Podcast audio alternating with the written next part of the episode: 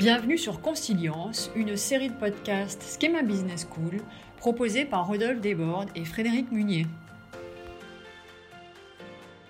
Dans un monde complexe, il n'est plus possible de se contenter de savoirs approfondis mais disjoints.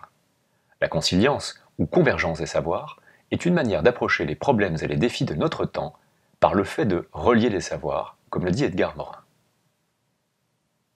Qu'est-ce qu'une société complexe? Eh bien, c'est une société caractérisée par la spécialisation de chacun dans des activités au champ réduit.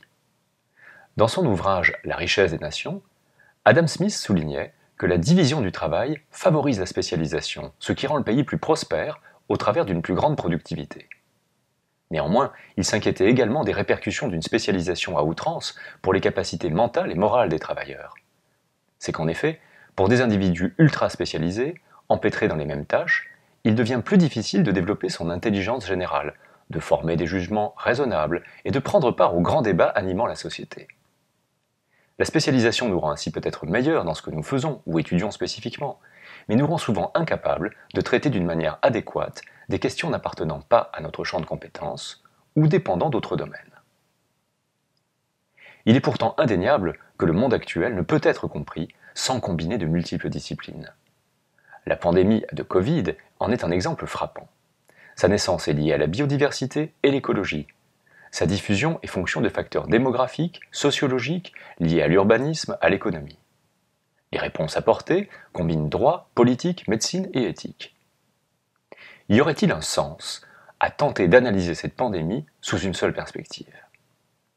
Non, bien sûr. C'est pourquoi nous recourons à la notion de consilience.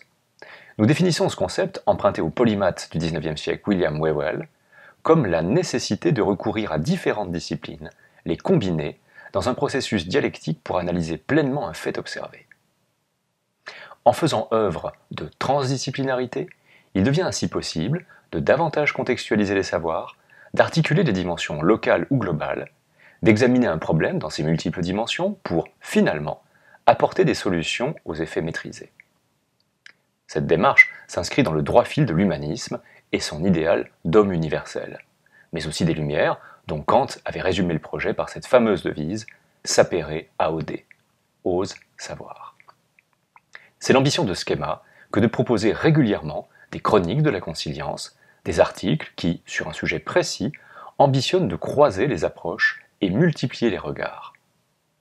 Notre idée n'est pas de faire disparaître les disciplines, mais de les faire entrer dans un dialogue fécond et éclairant.